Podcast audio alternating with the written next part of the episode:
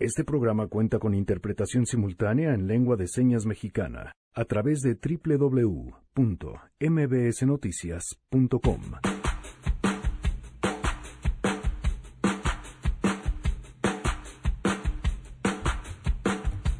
¿Qué tan cerca está México de llegar a la Luna? Enrique Ansures nos responderá esta pregunta hoy en la sección de ciencia. Además, ¿sabían que en dos días cambiará la forma en la que tenemos que marcar los teléfonos? Estén atentos, les vamos a explicar cómo hay que hacerlo. Siempre se marcarán 10 dígitos y no importa también el tipo de destino. O sea, si un teléfono celular, un teléfono fijo, siempre 10. Tenemos buenas noticias y datos importantes sobre el tema de la trata en nuestro país. Quédense, así arrancamos a todo terreno. MBS Radio presenta A Todo Terreno con Pamela Cerdeira.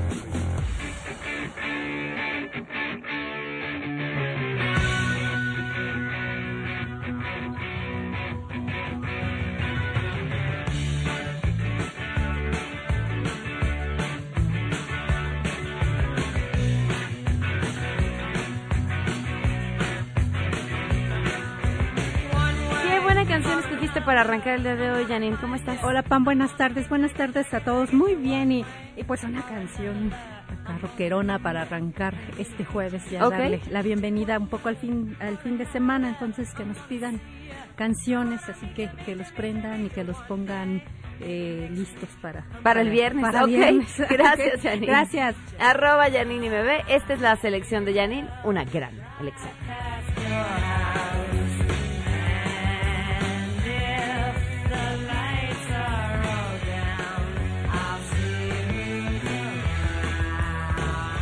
Primero de agosto del 2019. Gracias por acompañarnos. Soy Pamela Cerdeira. Los invito a que se queden aquí hasta la una de la tarde. Y bueno, y luego y hasta las tres porque estoy cubriendo a Manuel López San Martín en Mesa para Todos, quien se encuentra de vacaciones. El teléfono en cabina 5166125, el número de WhatsApp 5533329585, a todoterreno arroba mbs.com, el correo electrónico y en Twitter, Facebook e Instagram. Me encuentran como Pam Cerdera. Miguel González se encuentra en la interpretación de lengua de señas. Lo pueden seguir y ver a través de www.noticias, mbsnoticias.com, www.mbsnoticias.com. Bueno, Ernestina Álvarez tiene información con lo que ha pasado con los médicos pasantes en el servicio social. Te escuchamos, Ernestina. Muy buenas tardes. Así es, Pamela. Buenas tardes para ti, para los amigos del auditorio con las consignas pasantes sin plaza, salud sin esperanza. Y en salud no hay austeridad. Cerca de 200 médicos pasantes en servicio social se manifiestan. Esto salieron de Palacio Nacional y van rumbo a la Secretaría de Salud. En estos momentos los encontramos justamente en la glorieta de Colón, aquí en Paso de la Reforma. Ellos están pidiendo el pago de becas para quienes son enviados a comunidades rurales que van de 600 a 1.600 pesos mensuales, plazas para todos los egresados de las carreras en salud y condiciones dignas en las unidades médicas. Saret Bazán, representante de la UNAM, indicó que si bien este miércoles ya establecieron contacto con autoridades de la Secretaría de Salud, la marcha la tenían que realizar porque es emblemática en darle dignidad al personal de salud. Vamos a escucharla. A pesar de que se haya ayer hecho esta reunión, se haya realizado la reunión con las autoridades y que haya habido esta apertura, la cual agradecemos. Esta marcha hoy es simbólica, puesto que pues hay que seguir comprometidos en exigir lo que nos corresponde. Por su parte, Andrés Quintero, de la Facultad de Medicina y representante de esta Asamblea Mexicana de Médicos Pasantes en Servicio Social, indicó que el resto de los 10 puntos de su pliego petitorio, entre ellos tener medicamentos para dar consultas, serán respondidos por las autoridades federales el 5 de agosto y el 16 van a tener una reunión para revisar los avances. Hay pasantes en otros estados en donde se están enviando estas clínicas rurales, pero no se les da la beca por parte de las secretarías estatales. El compromiso fue que para el día lunes se va a tener un desglose de todas estas autoridades sobre los puntos que van a empezar a tratar y pues vamos a darle seguimiento a esto para en una posterior reunión del 16 de agosto, que ya está programada igual con ellos, llevar nosotros propuestas y revisar cuáles son los avances que cada uno de estos entidades Los estudiantes provienen de diversas universidades, entre ellos la UNAM y el Instituto Politécnico Nacional. Se espera que cuando lleguen a la Secretaría de Salud den nuevamente este pliego petitorio y después emitan un mensaje, esto en la estela de luz. Hasta aquí el reporte. Gracias, Ernestina. Pues estaremos al tanto. Muy buenas tardes. Buena tarde. Son las 12 con 6, tenemos buenas noticias.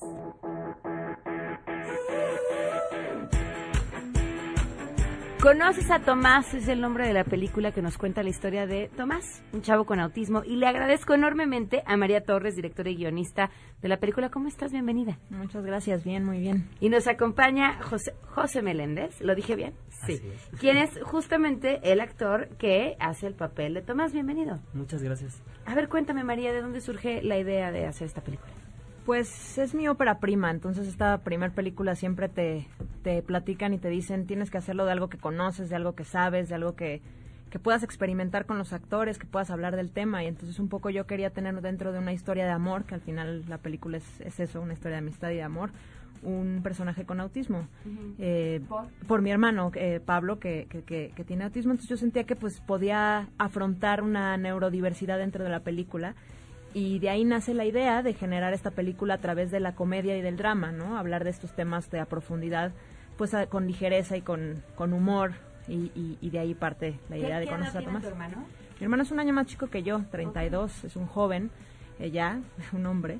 Pero también eso era muy importante, creía yo que se hablaba mucho del autismo de los niños, ¿no? Nunca se plasma estos personajes en la pantalla que, que crecen y que son adultos y que sienten y que tienen. Y la película toma eso, agarra mucho esos temas de la adultez, la sexualidad, ¿no? Son dos cuates, dos músicos que se llevan a Tomás a una boda y, y, y mucho es esta cosa pues de amistad de, de- y crudeza masculina que, que, que existe en, en, en- todos los jóvenes y, y creo que ahí se parte un poco la, la, la parte del humor y de y de lo del normalizar el tema no ¿Qué fue para ti este proceso? Porque me imagino que... Ay, ¿por qué estaba mi micrófono cerrado? ¿Qué fue para ti este proceso? Porque me imagino que eh, habrá sido pues una especie incluso hasta de terapia y de descubrir un montón de cosas. No, si uno fuera a escribir un cuento sobre autismo con una historia sobre autismo en la familia, ¿no? Es Claro. agarrar un bisturí y encuerarte y encontrar cosas que ni siquiera sabías. No me imagino en tu ópera prima.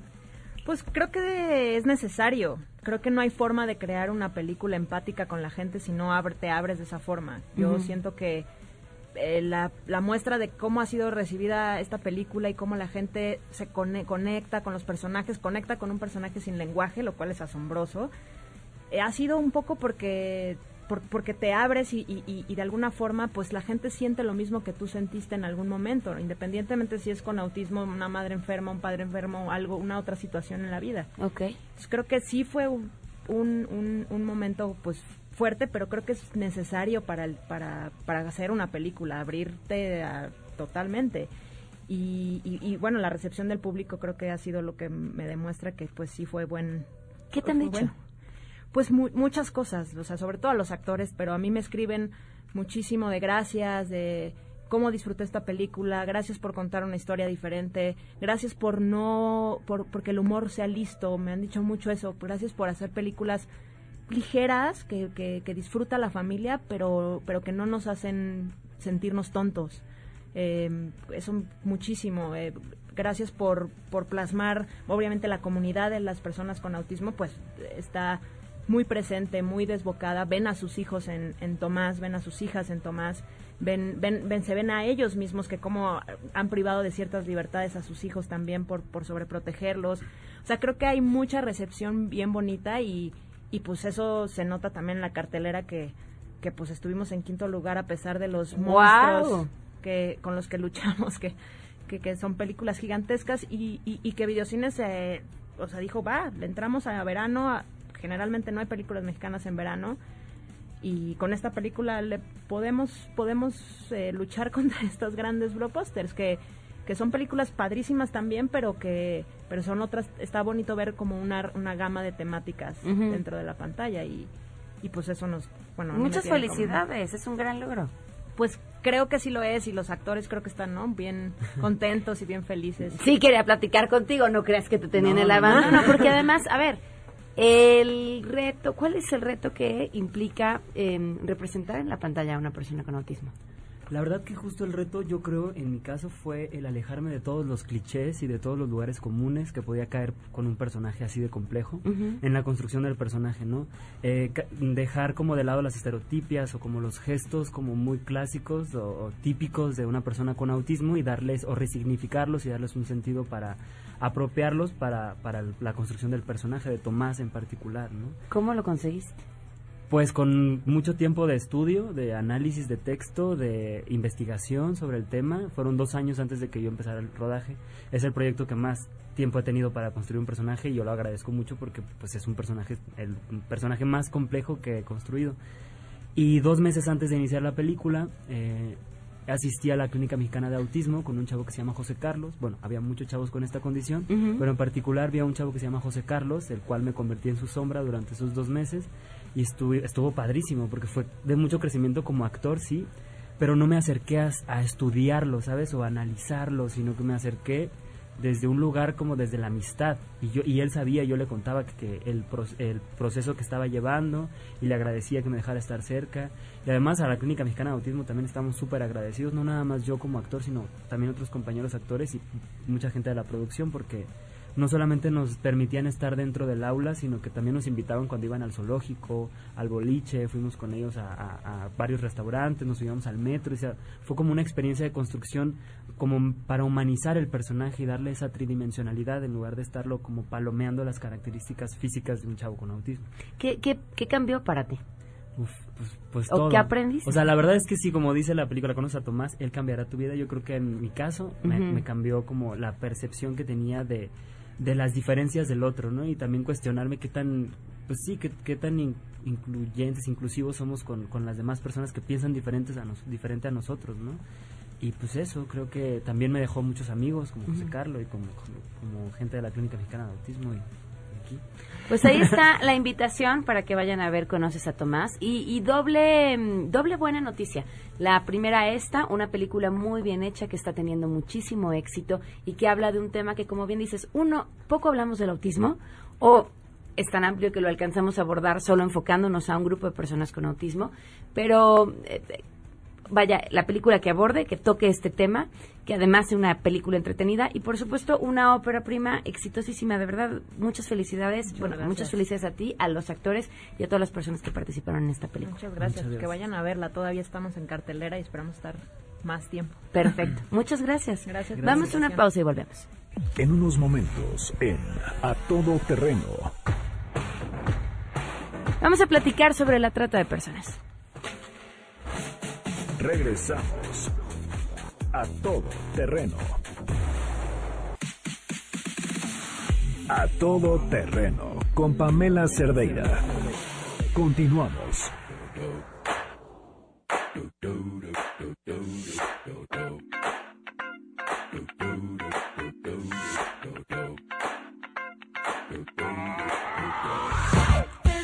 12 con 20, continuamos a todo terreno. Le agradezco muchísimo a Paris Lezama, director ejecutivo del Pozo de Vida, que nos acompaña vía telefónica. Paris, ¿cómo estás? Buenas tardes. Hola, Pamela, muy bien, muy bien. Antier fue el día de la lucha en contra de la trata de personas. ¿Y qué podemos decir en nuestro país sobre este delito? Sí, pues mira, realmente las cifras al respecto son, pues, difíciles de conseguir. No hay un sistema que nos permita ingresar a cifras reales de la, de la, del problema de trata por la misma naturaleza del delito. Okay.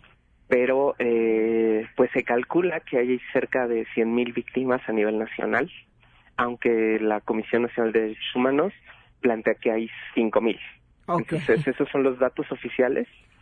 Eh, pero también la ONU ha dicho que por cada víctima que se reconoce hay 20 que no.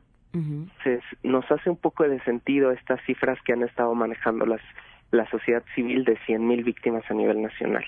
Oye, Paris, hay un tema bien interesante cuando hablamos acerca, y ahorita que utilizabas justo la frase la víctima que se reconoce, incluso el tema de la misma capacidad de la víctima para reconocerse ella misma como víctima, porque tenemos que también entender la trata como parte de un proceso de engaño y manipulación que lleva a una persona a estar vendiendo su cuerpo para favorecer económicamente un tercero eh, sin que se dé cuenta que está siendo víctima de trata. Sí, ese es precisamente el reto más grande, el que la víctima se reconozca como víctima, y no solamente en el ámbito sexual, porque muchas veces es el novio o el esposo el que hace que la mujer ofrezca sus servicios sexuales a cambio de un beneficio económico que él se queda. Pero también, por ejemplo, la parte del trabajo servil, muchas de las mujeres son traídas y se les da techo, comida, vestido, y ellas sienten que tienen que estar agradecidas por esto aun cuando no se les da un salario por los servicios que prestan en hogares. Entonces, eso también es una de las implicaciones más fuertes, que la víctima se reconozca como víctima. ¿Qué, qué porcentaje de las víctimas de trata se trata? Bueno, ya sabemos que dentro de lo complicado que es tener certeza en estas cifras, ¿se trata de trabajos forzados y qué tanto de trabajo sexual? Sí, a la fecha todavía la mayoría tiene que ver con trabajo sexual de las víctimas identificadas. Es siete, siete de cada diez seis de cada diez tienen que ver con trabajos sexuales. Okay. Y solo cuatro de cada diez responden a las demás modalidades. Esto responde también a, obviamente, el tema de trata más visibilizado es el tema sexual. ¿Cuáles son las otras modalidades? Hablabas del trabajo y qué más. El trabajo forzado, el trabajo servir, el la, la tráfico de órganos, okay. el reclutamiento forzado, cuando obligan a un chico a formar parte de una pandilla porque si no van a matar a su familia o van a hacer algo contra ellos, eso también es trata de personas, el tráfico forzado de drogas, pues hay una pues hay muchísimos temas que abarca la trata de personas. ¿Cuál es el proceso más comúnmente utilizado por los tratantes para enganchar a las víctimas? Ese es uno de los temas muy interesantes porque eh, pareciera que eso es algo que nadie sabe, pero, pero realmente los que estamos metidos en esto sabemos cómo funcionan las redes de trata. Entonces, generalmente es un contacto por redes sociales, se hace una oferta que la persona no puede como rechazar porque es muy buena, porque le ofrece un trabajo en el extranjero con un muy, buen salario o a veces un trabajo en otro estado. ¿no? Te vamos a llevar de aquí, de la Ciudad de México o del Estado de México al norte del país a trabajar en una maquiladora y te vamos a pagar en dólares porque estamos en la frontera y todo se hace a través de redes sociales. Entonces, realmente sabemos cómo funcionan las redes de trata. Sin embargo, no se está dando esta información a las personas. ¿Cómo ubican o definen quién es una víctima? Sí, que ahí el punto es la selección responde siempre al tipo de trata que va a ser. Entonces, si yo necesito a alguien que me ayude a trabajar en una mina en el norte, pues obviamente voy a buscar a ciertas personas eh, pues que tengan fortaleza física, que respondan a ciertas características fisiológicas que voy a necesitar. Si necesito eh, usar para recoger bayas, moras o alguna fruta pequeña, pues voy a buscar a niños, por ejemplo. ¿no? Entonces, el tipo de trata, la selección responde a esto, al tipo de trata. ¿Cómo enganchan a los niños? ¿Cómo los enganchan? Siempre el enganche tiene que ver con o enamoramiento, en el caso de la explotación sexual, o con las ofertas de trabajo. Entonces, eh, ¿Pero y a los niños? ah, a los niños. No, los niños tiene que ver mucho el tema con la cuestión de secuestro o robo. Ok. Entonces, ahí estamos enfrentando uno de los temas como más delicados en esta situación, porque efectivamente, por ejemplo, el Estado de México es uno de los estados donde más desaparecidos hay, igual que el Estado de Puebla, según datos del... Um, ahorita te doy el nombre de quién es el que dio esta información. La Red de los Derechos de la Infancia en México okay. informa que estos dos estados son los focos rojos para la desaparición de niños. Y en estos focos rojos de desaparición de niños y adolescentes pues deberíamos de estar teniendo como mucha atención en cómo están contactando a estos menores.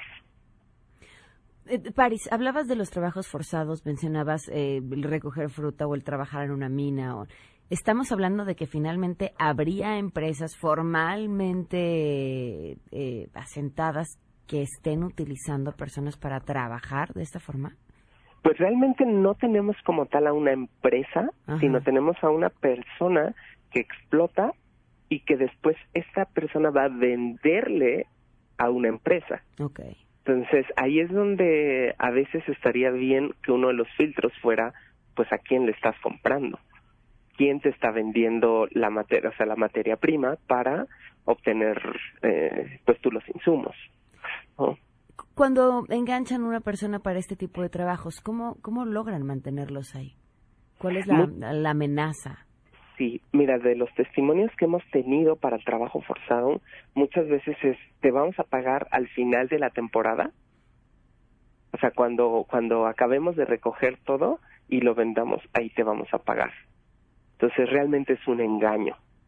Entonces, ellos quedan trabajando meses con las personas pensando que al final va a haber una paga, pero al final lo que hacen es, pues obviamente, alguna artimaña para proceder contra estas personas y los amenazan con que si no se van, los van a pues demandar o les van a echar a la policía o los van a deportar si son migrantes. Entonces, ¿qué papel juega la crisis migratoria que estamos teniendo ahorita cuando hablamos de trata? Sí, cuando hablamos de, trata de personas tenemos que entender que eh, hay dos, dos cosas que se juntan, condiciones de vulnerabilidad y factores de riesgo. Las condiciones de vulnerabilidad son las que están socialmente y los factores de riesgo son los que están dentro de la persona.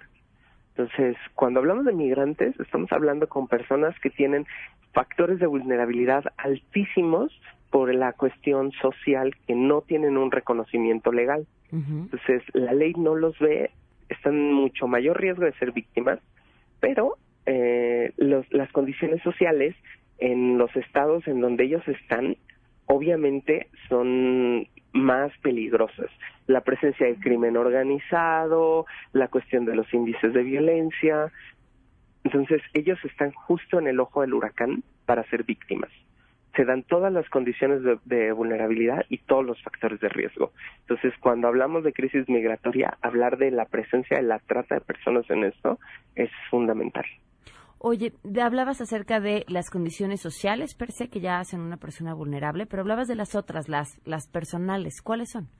Los factores de riesgo, generalmente lo que hemos visto nosotros en las personas que atendemos es, pues, vienen de familias desintegradas, donde viven con un padrastro o con una madrastra, eh, cuestiones de autoestima baja, nivel escolar abajo de secundaria, yo te estoy hablando de las que nosotros atendemos en nuestros refugios. Entonces, estas son una cuestión de adicciones también. Entonces, estas personas, estas, estas chicas que nosotros eh, hemos rescatado son las condiciones que cubren. Entonces, podríamos hablar que esos son factores de riesgo. ¿Algo que te parezca importante agregar? Algo que me parece importante es que, pues, en medio de esta situación de jóvenes y adolescentes y niños que son víctimas, Actualmente hemos estado trabajando en el oriente de la Ciudad de México y en el Estado de México, específicamente en Chimalhuacán, Nezahualcóyotl, Valle del Chalco. Tres de cada cinco chicos saben lo que trata de personas. O sea, el 60% no tiene ni idea de cómo funcionan las redes, ni sabe lo que es el tema. Y el otro 40%, 37% lo relaciona con secuestro y violación. Entonces, cuando tú les preguntas qué trata, ellos lo que dicen es, eh, son relaciones impersonales, es como respetas a los mayores, es como tratas de al lado. Entonces, el, el poquito porcentaje que sabe algo de trata de personas, no lo sabe por las campañas que hemos hecho. Entonces, no lo sabe por Corazón Azul que se lanzó en 2010, no lo sabe por las campañas que nosotros también hemos lanzado. Lo sabe y, esto es por un programa que tiene una rosa y un airecito y no sé para decir por la rosa de, Guadalupe. Por la rosa de Guadalupe. Entonces lo poco que saben detrás es por este programa. Entonces para nosotros fue muy alarmante darnos cuenta de esta realidad y lo que hicimos fue empezar un programa ya muy enfocado en qué es la trata cómo funcionan las redes y cómo te puedes cuidar. Entonces uh, después de nuestro programa la verdad es que tenemos un éxito increíble nueve de cada diez chicos ahora comprende, sabe, sabe cómo cuidarse y se están convirtiendo en aliados Pero lo más relevante de esto es que creo que necesitamos mejorar nuestros canales de distribución de información. de entrada, la familia es el primer lugar donde los chicos y los niños tienen que saber cómo cuidarse de este delito, porque es la familia la que te enseña y te educa cómo usas las redes sociales, para qué las usas, con quién hablas, pero también el Estado debe de mejorar la manera en la que comunica esta información a la población.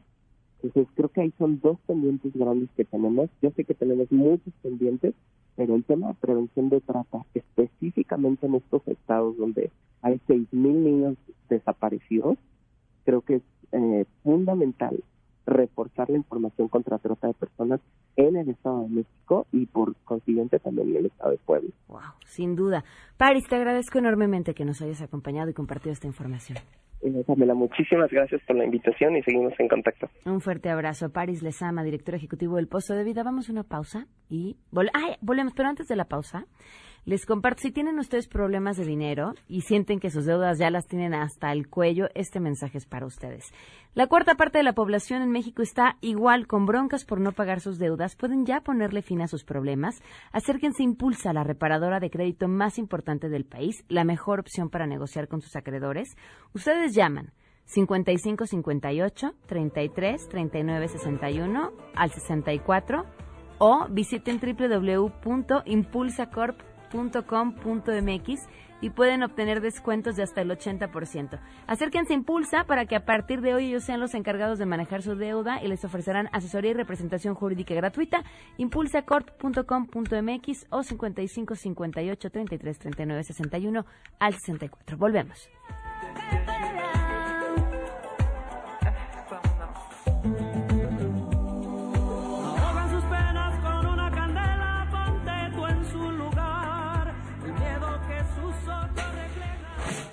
Regresamos a todo terreno.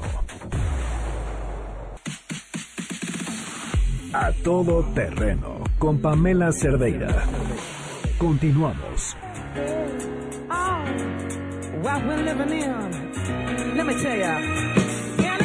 12 con 39 nos acompaña Paris Ponce. Hoy, ven, hoy tenemos dos Paris por un. Paris Ponce, rector de la Universidad UTECA. ¿Cómo estás? Muy bien, muy contento de estar aquí. Gracias. Bienvenido. Pues ya estamos a 3-2 de que comiencen clases, ¿no? Ya iniciamos en septiembre. Ok. Las inscripciones ya están abiertas y de hecho ya muchos de nuestros grupos ya también lo estamos cerrando. Ah, muy bien. Cuéntame, ¿quiénes tienen todavía disponibilidad de inscribirse y a qué carreras?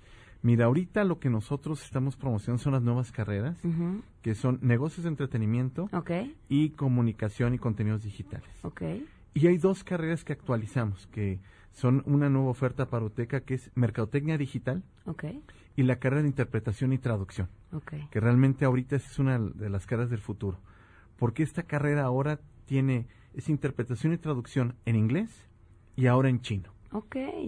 Sí, claro, va a ser importantísimo poder contar con esa carrera en, pues, ya, ¿no? cuando hicimos, fíjate, cuando hicimos el diseño de la carrera, estuvimos revisando qué era lo que necesitaban los empleadores creo que se necesitaba no solamente en México, sino en las transacciones internacionales y también los diferentes congresos que se dan en todo el mundo. Y lo que nos decían muchos, necesitamos gente que sepa hablar e interpretar chino. ¿Por qué estudiar en UTECA? Esta universidad tiene mucha experiencia, tiene 40 años que se fundó y hace dos años hubo, se hizo la compra por parte de MBS. MBS lo que ha integrado a la nueva universidad es un ambiente más fresco, es acercarnos realmente hacia la industria, hacia el contexto social que tenemos, para que las carreras realmente estén acordes con lo que la sociedad necesita. Lo hacemos muy práctico, esa es la gran diferencia que hay en UTEC. ¿De qué forma podríamos explicarles lo que significa este acercamiento a la industria para quienes estudian ahí?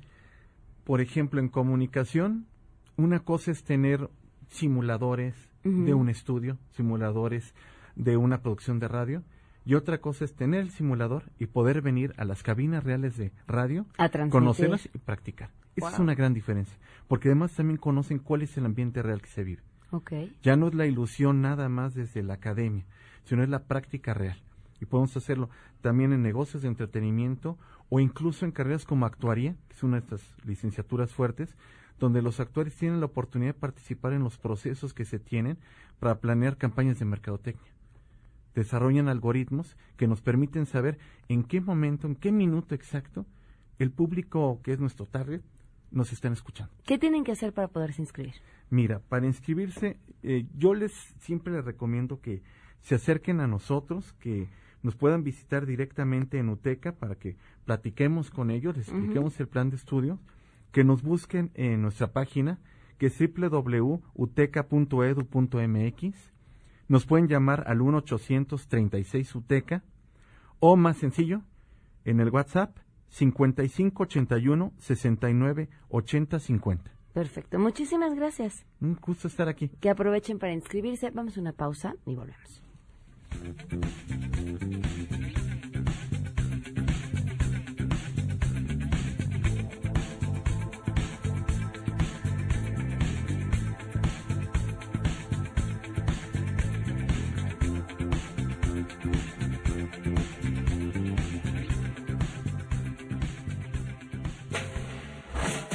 Regresamos a todo terreno. A todo terreno con Pamela Cerdeira. Continuamos. Enrique Ansúrez te baja la luna y las estrellas. Ciencia en A todo terreno. Enrique, ¿cómo estás? Muy buenas tardes. Hola, buenas tardes. Un saludo a ti y a todos tus radioescuchas. Cuéntanos, Enrique. Pues acabamos de pasar la celebración del 50 aniversario de la llegada a la Luna. Y fíjate que después de esto tenemos una muy buena noticia. Imagínate que México puede también poner su bandera sobre la superficie de la Luna. Ok.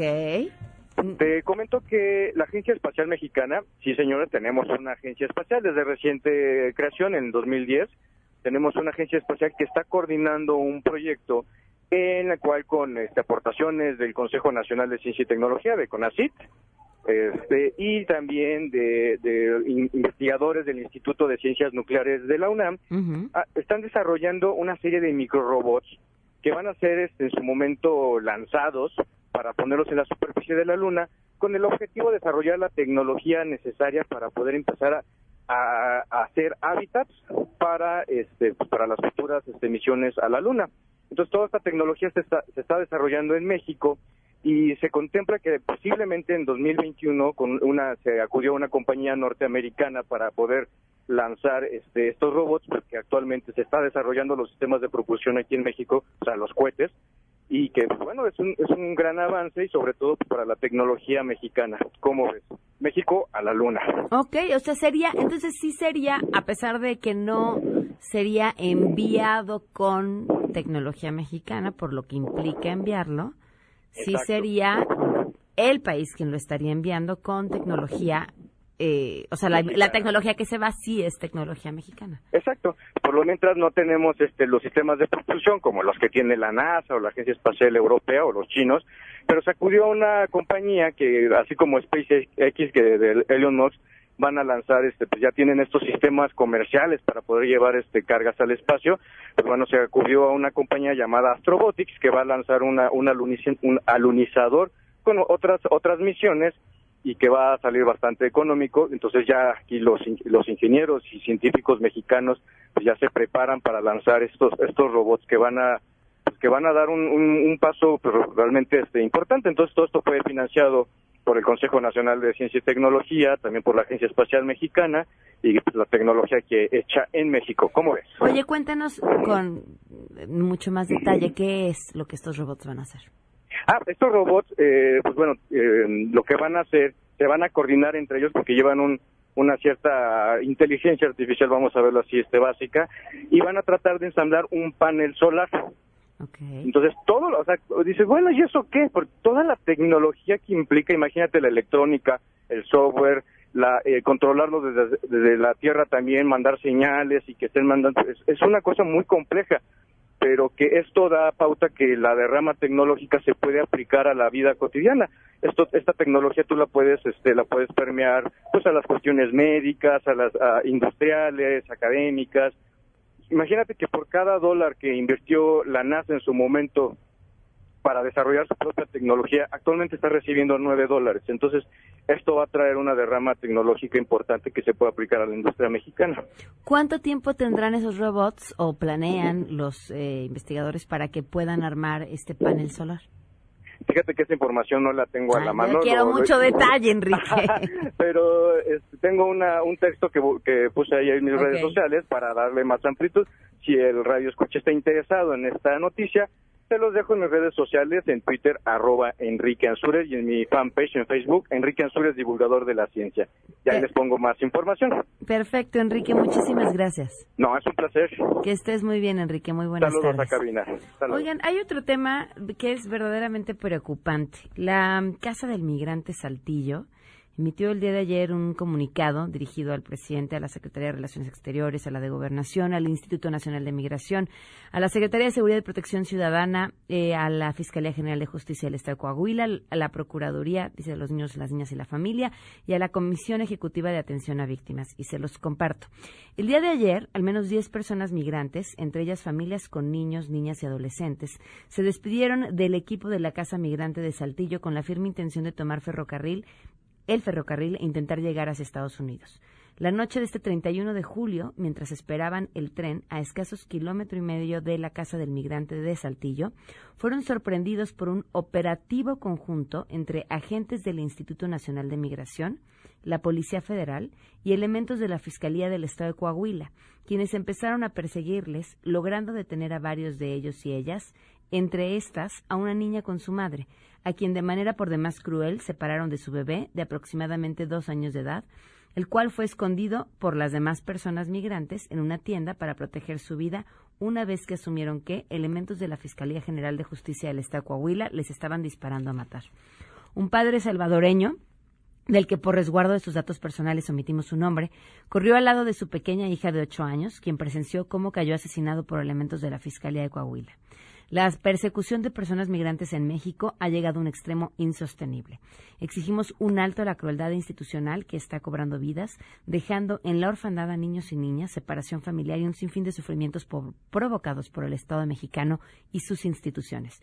Urgimos la protección máxima de todas y todos los sobrevivientes, la procuración de justicia, la reparación del daño y todas las garantías de no repetición, así como toda la seguridad para sus defensoras y defensores de derechos humanos.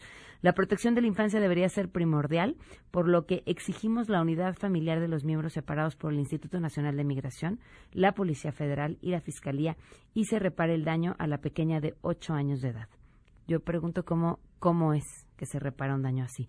Con profunda y absoluta indignación y rechazo y desprecio a la política migratoria mexicana, atentamente, Alberto Chicotenca Carrasco, en nombre de todos y todas las defensoras de la Casa Migrante de Saltillo. Este texto es aterrador. La historia que aquí narra es eh, terrible. Estamos pues ante un escenario que nos obliga a todos a detenerlos y preguntar realmente qué es lo que se está haciendo. Más allá de los discursos bonitos, más allá de le estamos poniéndolos a sembrar árboles eh, al sur del país para que entonces no tengan que venirse ni salir de sus lugares de origen. Eh, ¿A qué responde esto? Miren, el problema de los migrantes ha sido eternamente ignorado. Hemos estado acostumbrados en este país a que cuando hablamos de migrantes hablamos de los nuestros en Estados Unidos y el trato que reciben. Y el trato que aquí históricamente se les ha dado a quienes pues van de paso, eh, lo hemos dejado pues prácticamente en el olvido. Y hoy las políticas han cambiado, la forma en la que México está reaccionando ante esta situación ha cambiado, en gran parte por la presión de Estados Unidos y ya no solamente se trata de la delincuencia organizada ante quienes pues prácticamente quedaban a su merced, sino también las operaciones que desde el Estado y desde las autoridades locales se están llevando a cabo. Esto es una llamada de atención que nos debería de preocupar y poner los pelos de punta a todos. Bueno, en otros temas, va a cambiar la forma en la que marcamos eh, los números a partir de este sábado. Le agradezco enormemente a Rafael Eslava, titular de la Unidad de Concesiones y Servicios del Instituto Federal de Telecomunicaciones, que nos acompañe. Eh, Rafael, ¿qué tal? Muy buenas tardes. Gracias por acompañarnos. Pamela, mucho gu- gusto saludarte. Buenas tardes. Rafael, antes de que nos eh, cuentes cómo, te quería preguntar por qué. ¿Por qué va a cambiar la marcación? Sí, primero que nada para simplificar, hacernos la vida más amable. Todavía hay muchas personas que al día de hoy se le complica marcar con prefijos. Eh, recordarás, eh, Pa- Pamela, que todavía al día de hoy tenemos que, para cierto tipo de, de llamadas, tenemos que marcar cierto tipo de prefijos. Todavía tenemos tres prefijos en México, el 01, el 044 y el 045. Entonces, te repito que hay muchas personas todavía que encuentran cierta complejidad en identificar el prefijo eh, correcto para el tipo de llamada o el tipo de teléfono que desean contactar. Entonces, el objetivo principal es simplificación. Y esa simplificación tiene como consecuencia homologar toda la marcación en todo el territorio nacional. En todo México ya vamos a marcar de manera igual, todos a 10 dígitos.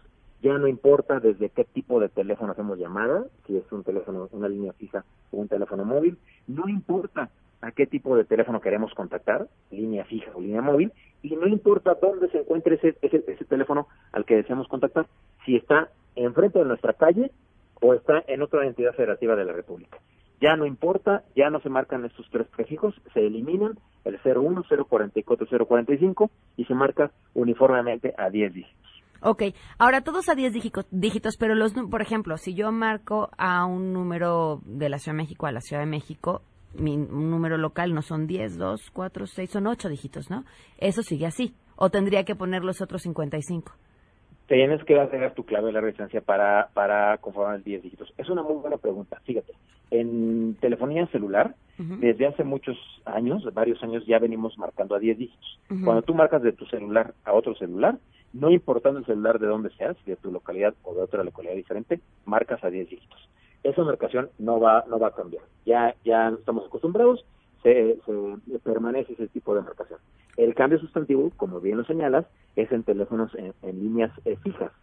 Las líneas fijas, salvo en la Ciudad de México, eh, Monterrey y Guadalajara, que tienen líneas fijas de ocho dígitos con claves de larga distancia a, de dos dígitos, en el resto del país es una situación diferente. Son líneas fijas de siete dígitos con claves de larga distancia de tres dígitos. En ambos casos, no importando de ocho o siete dígitos de los números locales, agregando la clave de larga distancia, la longitud final nos da 10 dígitos. Entonces, en todo el país tendremos que agregar nuestra clave de larga distancia a nuestra línea local fija para conformar nuestro nuevo número a 10 dígitos. No va a importar si yo en México marco, en la Ciudad de México, por ejemplo, yo marco de mi línea fija en la Ciudad de México a otra línea fija en la propia Ciudad de México. Tendré que marcar los 10 dígitos completos con el 55 que es de la clave larga de, de larga distancia de la Ciudad de México. Y el 01 que... Ajá. Y de igual forma, si yo estoy en la Ciudad de México y quiero contactar a un celular, por ejemplo, eh, a, un, a una línea fija en Guadalajara, tendré que marcar el 33, que es la clave de la distancia de Guadalajara, más los ocho dígitos del número que deseo contratar. Ya sin el 01. Entonces la marcación se uniforma no importando la, la zona geográfica a donde estemos marcando. ¿El 01 solo se mantiene para, para llamadas de larga distancia? No. Bueno, es 011 más bien, ¿no? Ah, ese es un, es un escenario para llamadas de larga distancia nacionales, perdón, eso, internacionales. Ok, incluso desaparece el 01 de las 01800. El 01 de los números 800 también desaparece, efectivamente. Nada más conservaremos el 800 y los siete dígitos restantes del número 800 respectivo para marcar así homologadamente sin el 01. Muy bien, Rafael, pues te agradezco enormemente la información. Pamela, es un gusto saludarte. Gracias, muy buenas tardes. A 10 dígitos, lo que hay que recordar. Y Sheila ya está en la línea. Sheila, ¿qué se está cocinando esta tarde? Cuéntanos. Hola, Pam, buenas tardes a ti y al auditorio. Pues hace unos minutos ya rindió protesta Luis Miguel Barbosa como gobernador constitucional de Puebla y prometió que durante su gobierno no intervendrá en la vida interna de los partidos políticos ni organizaciones sociales y también que va a respetar la crítica de sus opositores políticos. Estaremos dando seguimiento a este tema. Gracias, Sheila. Muy buenas tardes. Buenas tardes. Nos vamos. Se quedan en mesa para todos. MBS Radio presentó A Todo Terreno con Pamela Cerdeira, donde la noticia eres tú.